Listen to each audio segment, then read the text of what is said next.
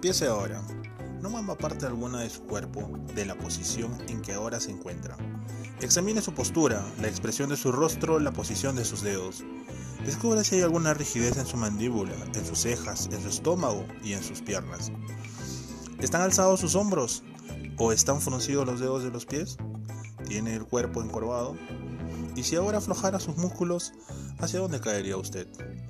Adquiere un claro sentido de cuerpo y mente, afloje toda la tensión que pueda advertir, haga un par de lentas y profundas respiraciones y luego prosiga.